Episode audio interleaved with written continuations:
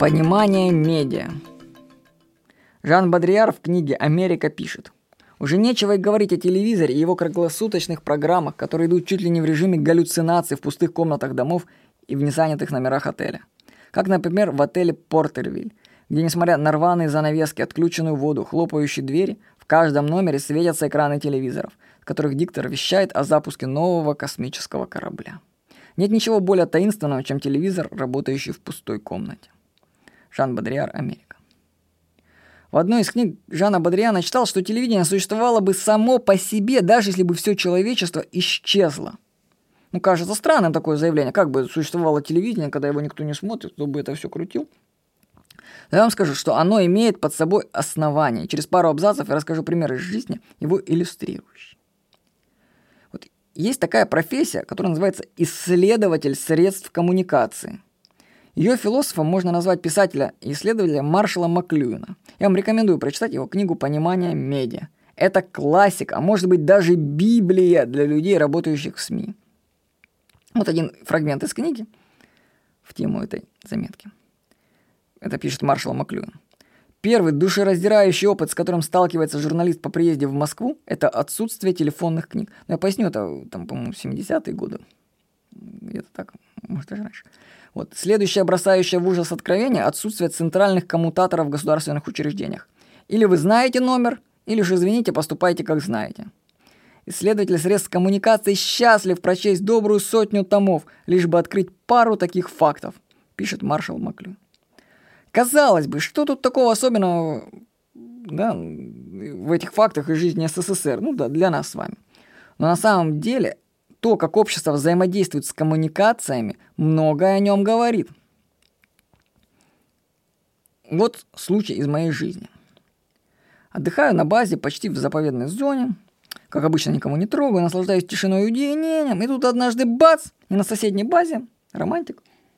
Вообще-то уникальная база Кубанского технологического университета, потому что там такие артефакты собраны для исследователя медиа, что вот прям вот книгу можно писать. То есть ты их не замечаешь, когда там находишься, а потом почитываешь Маршала Маклюина и понимаешь, что можно познать Вселенную через одну базу. Вот. Так вот, на базе включаются через громкоговорители на полную мощность радио Казак ФМ.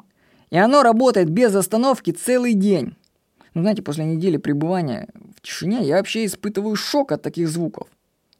Потому что радио нарушает мои границы – его звуки касаются моего тела, даже тогда, когда я не давал на этого разрешения. Звуки проникают в твой внутренний мир без какого-либо спроса. Радио вещает. Сообщаем, что на улицах колхозной севера наблюдаются пробки. Зачем мне это знать на берегу моря, а? Я от этого уезжал так далеко. Но я уезжал от шума города, от его пробок, но пробки через радио догоняют меня. И делают это они со скоростью света, как радиосигнал перемещается. Потом эта скорость света трансформируется в звук, и на скорости звука проникает в вибрации моего тела. Блин, где, что же это такое, где моя тишина? Я начинаю искать от ответственного за радио человека на базе, чтобы он сделал его все-таки потише. Даже несмотря на то, что мы находимся на соседней базе, там достаточно громко. И знаете, я не нахожу этого человека. Я спрашиваю у сотрудников базы, а где тот человек, который сможет сделать радио потише? И слышу феерический ответ. А, знаете, радист настроил радио и уехал в Краснодар. А вернется он обратно только через 10 дней. А мы не знаем, как сделать радио тише. У нас нет доступа в его помещение. Это может сделать только он. Опрашиваю других людей на базе. Никто не знает, как выключить это чертово радио.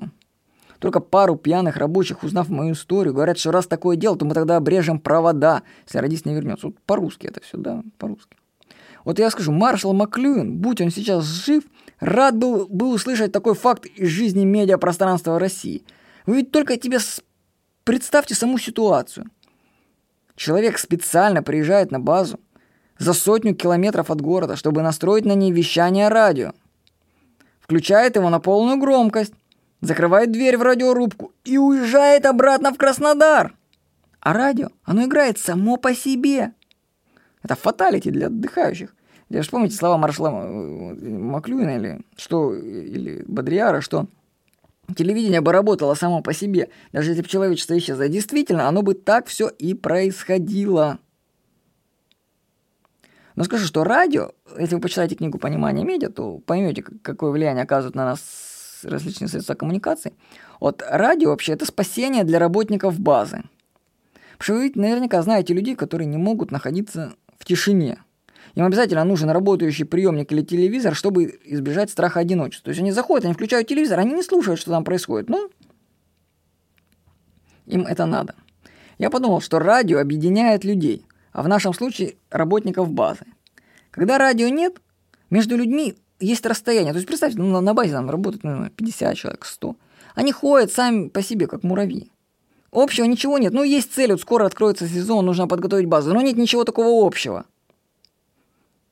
Они блуждают, ну, каждый сам по себе. И вот включается радио, магия радио. И она объединяет всех людей в массу, которая настроена на одну волну. И тут нет ни тебя, ни меня, есть только звуки радио. Мы слышим одно и то же, мы делаем одно и то же, мы есть одно. В общем, меня тогда мысли такие пошли, что если так разойтись в размышлениях, то можно прийти к выводу, что люди через радио стремятся вернуться в состояние первой клетки до начала деления. Ну, почему-то мне так показалось. Ведь радио, смотрите, оно же уничтожает расстояние и как бы сжимает всех в одну как бы точечку. И нету разницы между людьми, нет расстояний. Все мы одно. Потому что мы слышим, воспринимаем одно и то же. Вот я скажу, что исследователь средств коммуникации – это вообще интересная профессия. Пожалуй, стоит мне заняться на досуге. Тем более, что мне вообще информации достаточно для наблюдения на той же базе отдыха «Романтик» Кубанского технологического университета. Во-первых, там есть причудливая радиорубка.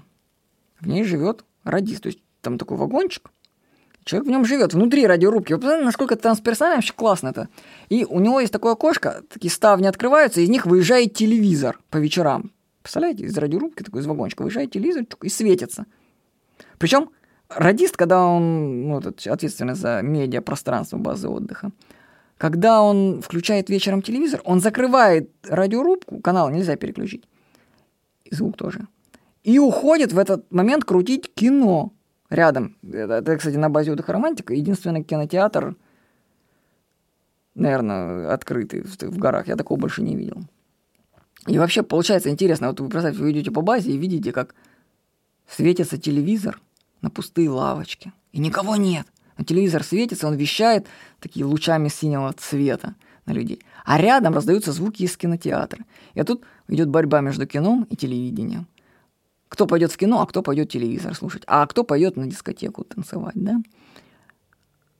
Эпично, очень эпично. И тем более в кинотеатре, что интересно, крутятся одни и те же фильмы. То есть 30 лет, сколько я там отдыхал, ну или рядом, один и тот же репертуар, допустим, операция «И», «Кавказская пленница». То есть это вот, как, знаете, как «Иронию судьбы» люди каждый год смотрят. Так люди тут на море приезжают, там время остановилось. Одни и те же фильмы.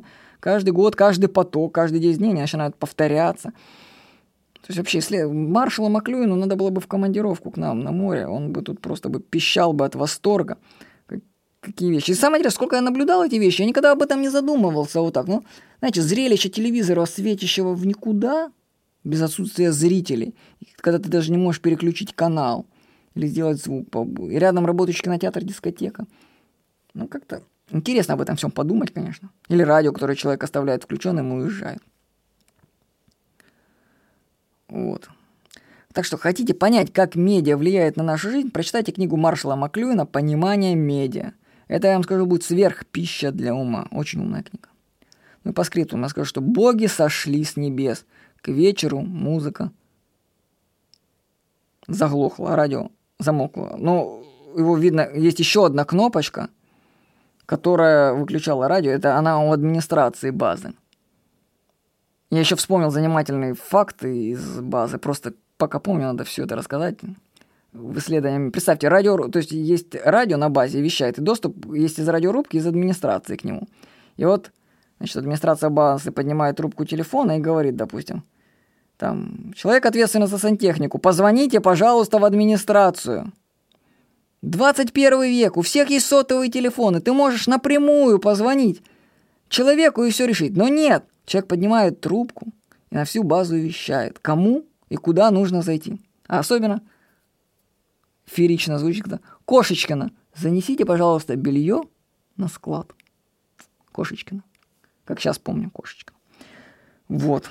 Так что еще раз вам рекомендую почитать книгу Маршала Маклюина «Понимание медиа». Вы сразу начнете воспринимать мир с другой точки зрения. С вами был Владимир Никонов.